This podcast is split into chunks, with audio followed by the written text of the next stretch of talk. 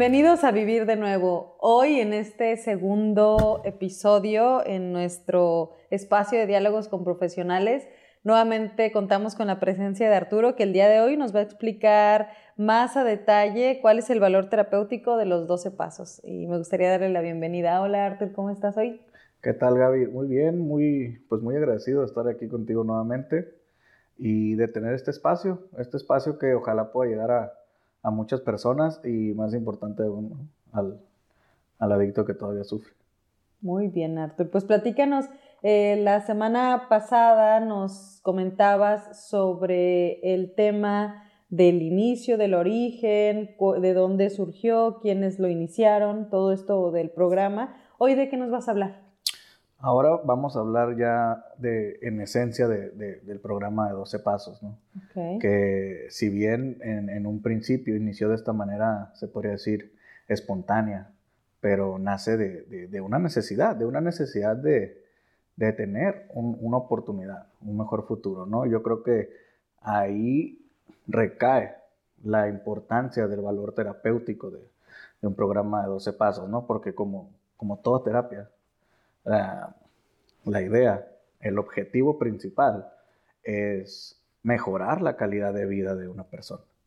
Claro. Es brindar herramientas, es generar cambios y, pues más importante, ¿no? Mantener los cambios, que es lo que jugaría un papel ah, muy importante dentro de, de, lo que es el programa de 12 pasos.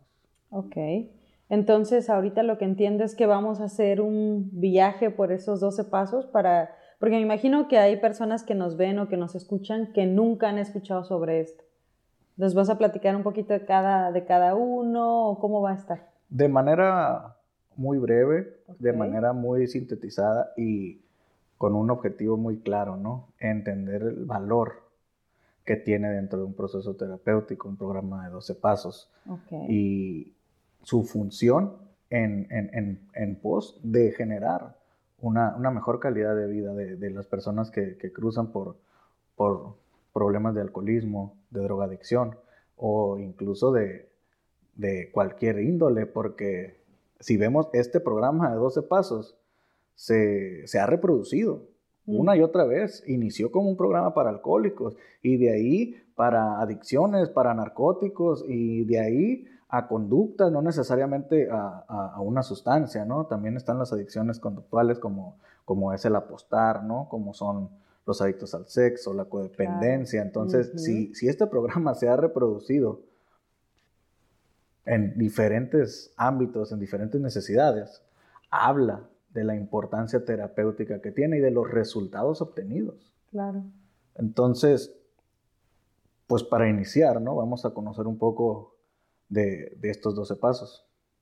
Eh, el primer paso nos dice, admitimos que éramos impotentes ante el alcohol, que nuestra vida se haya vuelto ingobernable.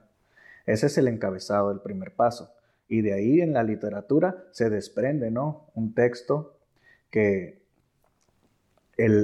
nos habla un poco más de, de, cómo iniciaron estos pasos. Incluso en 1935 no se iniciaron los pasos, ¿no? La literatura llegó más adelante, se fue escribiendo conforme a la necesidad y el día de hoy contamos con estos pasos. El día de hoy este primer paso tiene un valor terapéutico de conciencia de enfermedad, claro. de admisión, de aceptar que tengo un problema y, más importante, ¿no? Aceptar mi impotencia ante la bebida.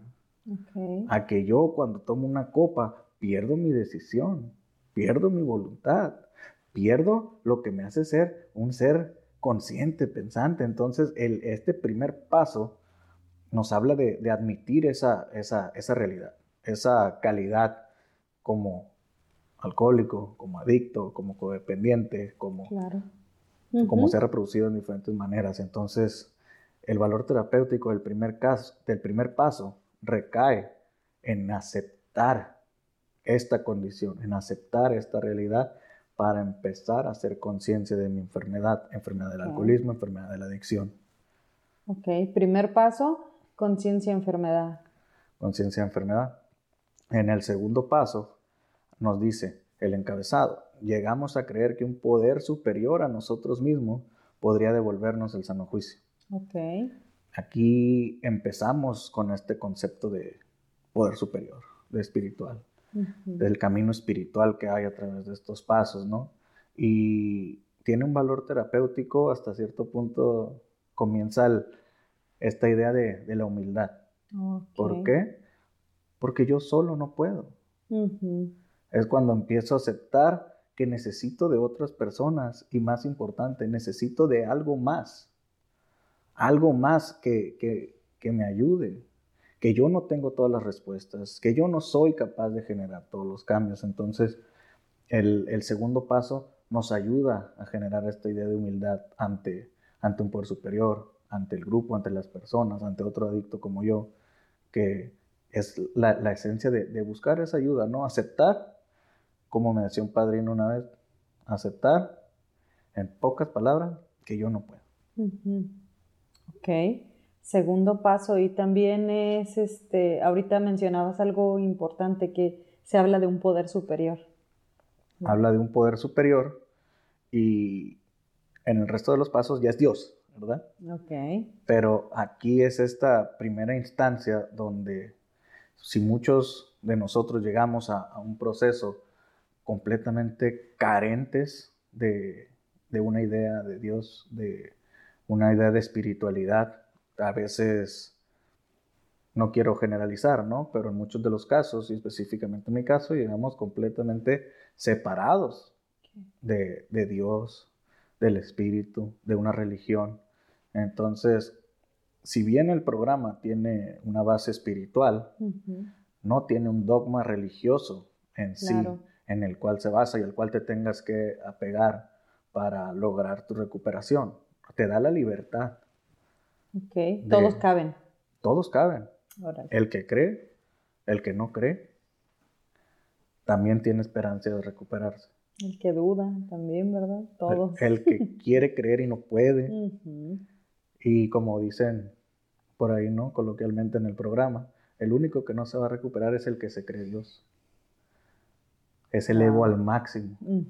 Entonces, el programa es un programa ego reductor a través de los pasos se busca el desinflamiento del ego.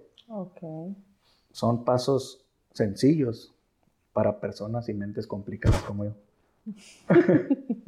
ok, fíjate. Bueno, entonces en este segundo paso, pues tocas con la humildad precisamente porque tienes que reconocer, ya hay una conciencia de enfermedad, hay un reconocimiento de que yo no puedo y que necesito ayuda. En el tercer paso, ¿qué hay? En el tercer paso, decidimos poner nuestras voluntades y nuestras vidas al cuidado de Dios, tal como cada cual lo concibe. Aquí se habla de un doblegamiento del ego, de mi voluntad. Aquí se abandona la fuerza de voluntad por encontrar una voluntad más allá de mi entendimiento, más allá de mi fuerza, más allá de mis capacidades. Entonces, aquí se pone en práctica ese primer concepto de poder superior. Aquí se utiliza la palabra Dios, pero no necesariamente se tiene que hablar del Dios católico, del Dios judío, del Dios hindú, de lo, de lo que tú quieras. No, aquí cada quien entra y practica y está en contacto con su propio concepto de Dios. Entonces, el encontrar, buscar y estar dispuesto a seguir la voluntad de, Dios. Okay. Entonces, ¿dónde queda mi, mi, santa voluntad, no? Esto, a mí me gusta ponerlo de una manera muy práctica, que es la que a mí me funciona, ¿no? Okay. Y es la que se me ha transmitido y me gusta transmitirle también a, las personas con las que, tengo la oportunidad de acompañar, ¿no? De, he preguntado y me han preguntado, entonces, ¿cómo, identificas la, voluntad de Dios. Y en primera instancia te quedas, ¡ah! pues sí, no sé. ¿Dónde está? ¿Cómo la escuchas? ¿no? O sea, la voluntad de Dios está a tu alrededor. Mantener una mente alerta y receptiva, una mente abierta a buscar esas señales, encontrarlas y aceptarlas es otro tema. Pero la primera instancia en la cual puedo empezar a identificar la buena voluntad de seguir la voluntad de Dios y no mi, santa voluntad es con un ejercicio muy sencillo. Cuando yo me despierto en la mañana, pasa por mi mente, ¿no? Cinco minutos más. Escucho, escucho la alarma y mi primer pensamiento es, ah, apágala. Hoy no te levantes. Empiezan así a surgir otros pensamientos como, ah, más tarde. Más tarde, hace frío, ¿por qué tan temprano? Entonces, ya cuando llego como a partir del cuarto o quinto pensamiento, mi mente me dice, levántate. Ahí está la voluntad de, Dios para conmigo, ¿no? Levántate y actúa. Haz acción. Entonces, aquí estamos hablando un poco más de poner en acción, escuchar esa voluntad, ¿no? Y no seguir mis deseos personales en primera instancia para todo momento.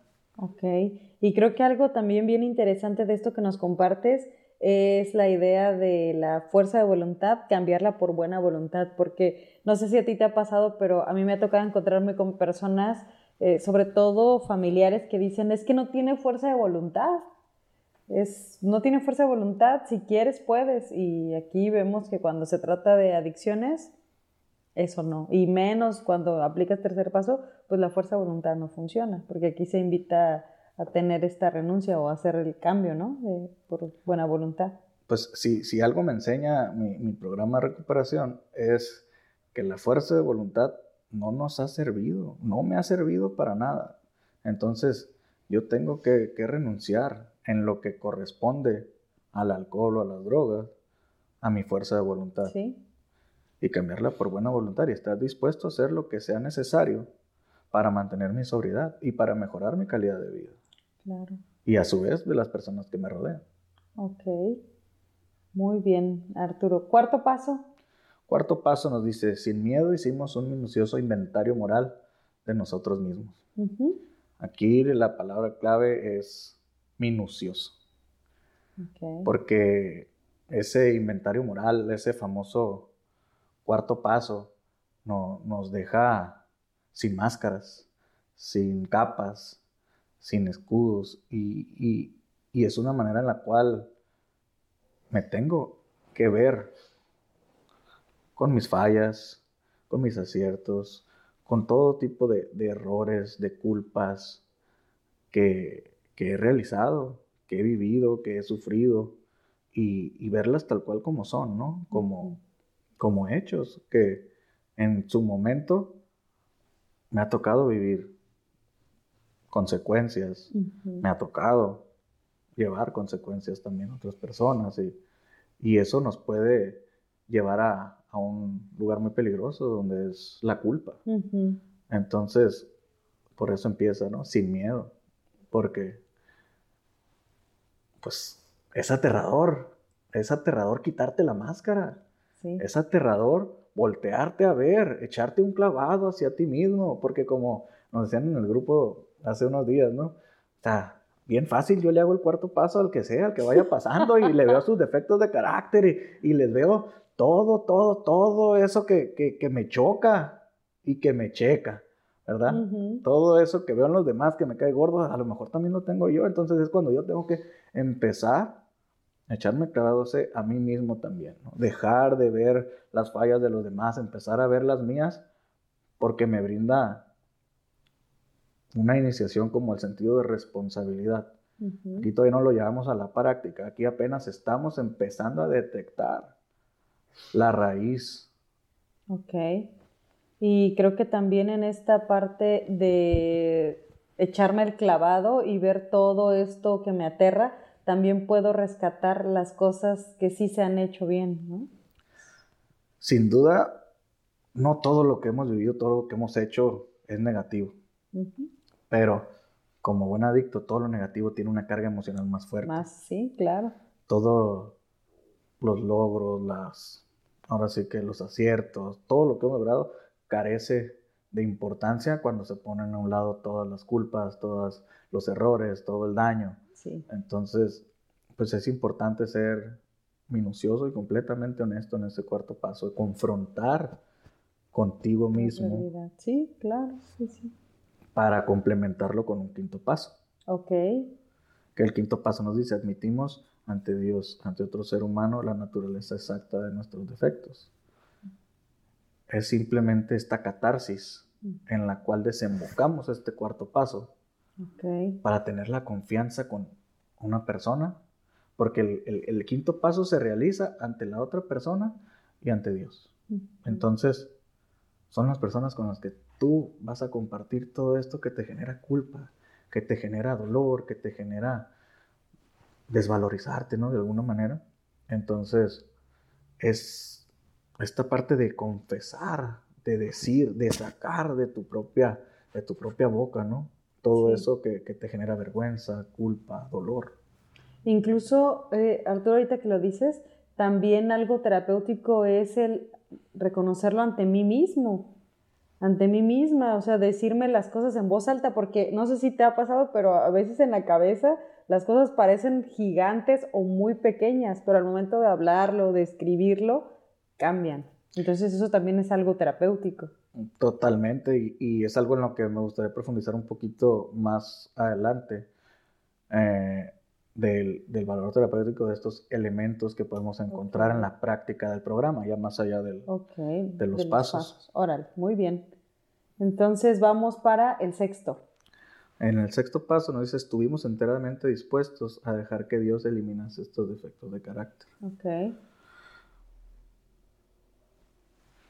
Aquí estamos todavía en, este y en el siguiente paso, estamos culminando el trabajo de un cuarto y quinto paso. Ok. En, en el cual estoy empezando a hacer una asociación positiva, una disposición dentro, dentro de las etapas del, del, cambio. Lo, lo, más importante es tener disposición a realizarlo, ¿no? Más allá de que si se pueda mantener, que si se cumpla, que si lo haga, sin duda el tener disposición para que así sea me brinda mayor oportunidad de, realizarlo, de lograrlo, de mantener mi sobriedad, de mantener mi abstinencia, de ayudar a otros. Esa es la clave, you know, que, que, el valor terapéutico que podemos encontrar aquí en, este sexto paso, ¿no? Disposición. Y entonces, eh, Arthur sigue el séptimo paso. Sobre este séptimo paso, ¿qué nos puedes decir? Bueno, el encabezado nos dice, humildemente le pedimos a Dios que nos liberase de nuestros defectos de carácter. Si bien en, la, en el paso anterior, la palabra clave que podemos sacar de ahí, ¿no? El extracto es la disposición, aquí está la motivación, la motivación al cambio. Y dentro del valor terapéutico, dentro de estos pasos se habla, o si lo queremos ahora sí que encasillar en, algún enfoque, sin esa intención, Ah, en un inicio, pues se creó un programa, se podría decir, cognitivo-conductual para poder relacionarlo con, una escuela de, psicología, pero como te digo, no se creó con esa intención, ¿no? Pero básicamente e, es, lo que hace, ¿no? Esta parte de, la motivación, esta parte de, de, cómo asociar pensamientos y conductas y mantener esta disposición y esta motivación y llevarlo a una práctica. ¿Y el octavo?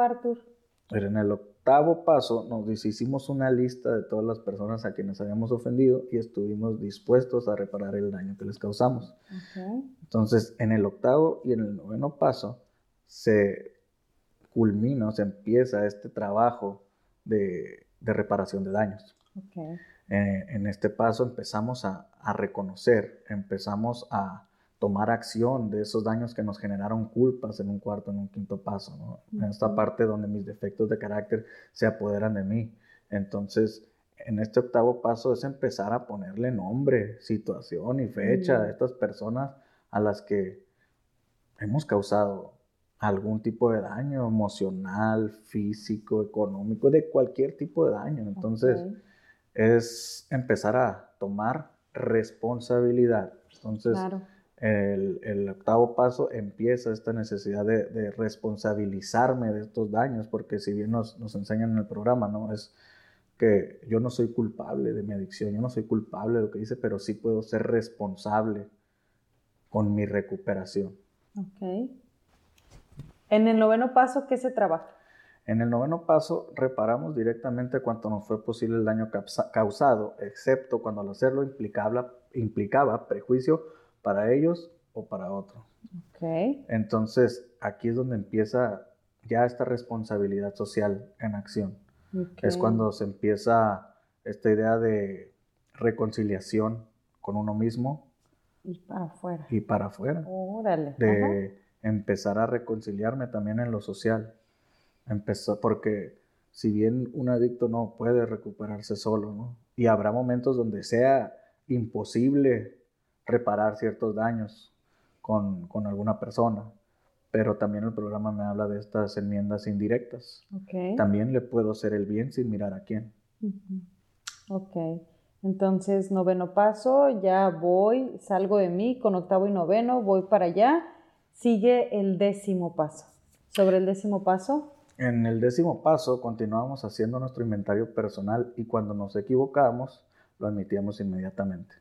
Este es un paso diario, es un paso que se tiene que realizar al, al, final del día, ¿no? A ver qué hice, qué pasé, es, es, es parte de, de, una herramienta de autorregulación, ¿no? De, de, de estarme inspeccionando día a día personalmente, ¿no? Cómo, qué pude haber hecho mejor, qué pude haber hecho y no hice, qué hice y no debía haber hecho, ¿no? Y empezar a, a tomar responsabilidad y más que nada conciencia de todo eso, ¿no? Y por qué, por qué un décimo paso diario, porque así me puedo hacer responsable, ¿no? ¿De qué? De la manera más apropiada y de la manera más inmediata que sea posible.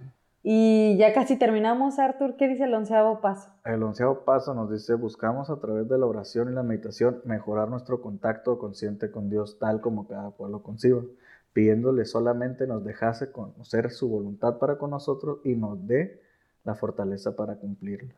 Okay. Aquí suena ya muy metafórico, muy metafísico, ¿no? muy largo. Eh, eh, aquí en este, en, este, en este paso nos habla de, de mantenimiento, ¿no? A través de los 10 pasos anteriores ya empezamos a aceptar, a hacer conciencia, a buscar ese, ese poder superior, eh, a resarcir daños.